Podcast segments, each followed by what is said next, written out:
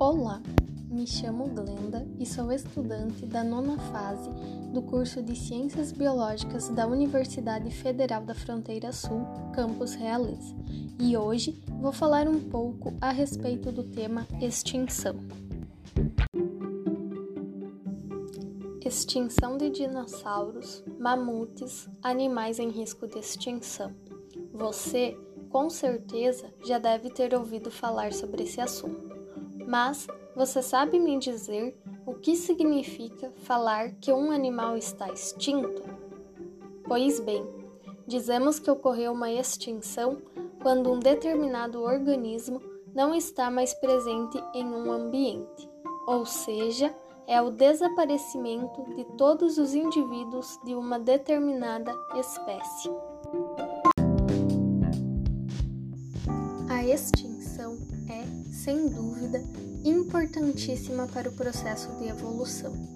Imagine que a extinção dos dinossauros, no período Cretáceo, nunca tivesse ocorrido. Será que os mamíferos teriam se desenvolvido de tal maneira? Apesar da extinção do Cretáceo ser a mais conhecida, a maior extinção em massa ocorreu no Permiano. Essa extinção foi tão grande que afetou a vida marinha e a terrestre, sendo provavelmente resultado de intenso vulcanismo. Acredita-se que mais de 90% das espécies viventes nesse período tenham sido extintas. Quando ocorre a eliminação de uma grande quantidade de espécies, como na extinção do Permiano, damos o nome de extinção em massa.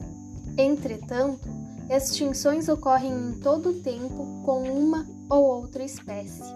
Essas extinções são chamadas, portanto, de extinções de fundo. Mas quais foram as cinco maiores extinções da história? Bom, vamos lá. A primeira grande extinção foi do período Ordoviciano-Siluriano, que ocorreu há cerca de 440 milhões de anos atrás. Conforme as rochas vulcânicas presentes na superfície eram desgastadas pela água e pelo vento, elas reagiam com o dióxido de carbono presente na atmosfera e o absorviam. Como resultado, os níveis do dióxido diminuíram, a temperatura caiu e as espécies ficaram presas no oceano congelado. O congelamento fez com que os níveis dos oceanos diminuíssem e alguns secaram. Assim, aproximadamente 86% das espécies foram extintas para sempre. Após milhões de anos, o oceano lentamente se repopulou com peixes e a terra foi colonizada por pequenas plantas.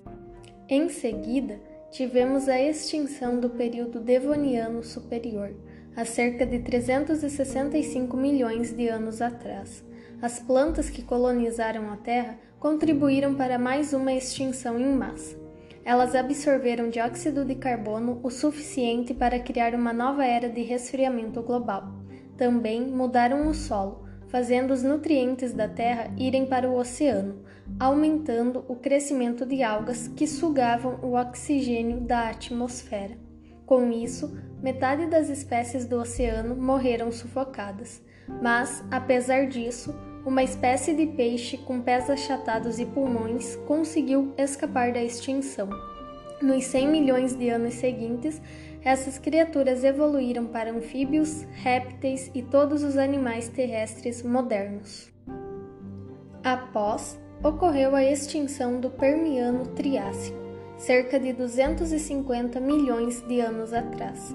Essa talvez seja a pior extinção de todos os tempos 70% da vida terrestre e 95% da vida marinha desapareceram.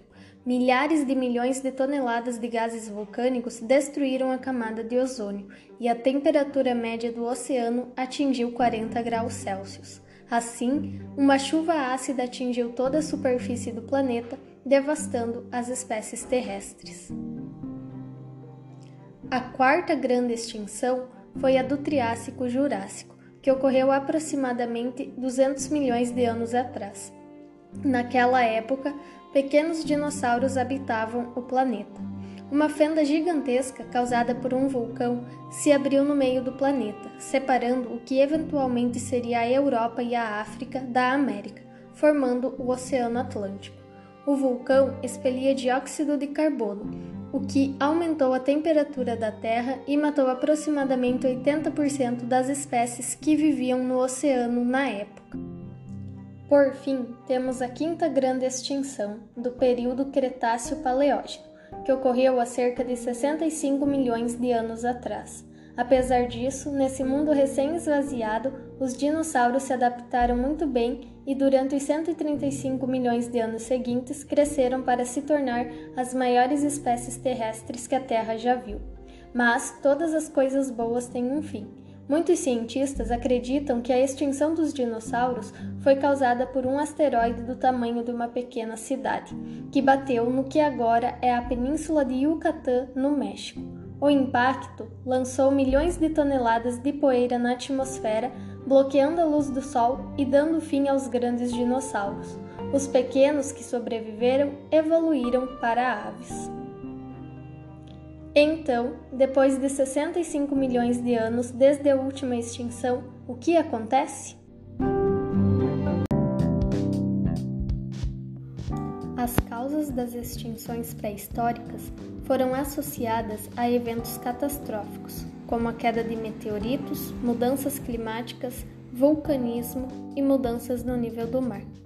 As extinções nos tempos modernos podem ter as mesmas causas das extinções da pré-história. Entretanto, atualmente, contamos com um fator muito mais perigoso que qualquer meteoro: o homem. O homem é o grande responsável por grande parte das atuais extinções. O homem destrói ambientes, invade habitats de outros animais, caça, mata e desmata sem dúvida é um grande problema para diversas espécies.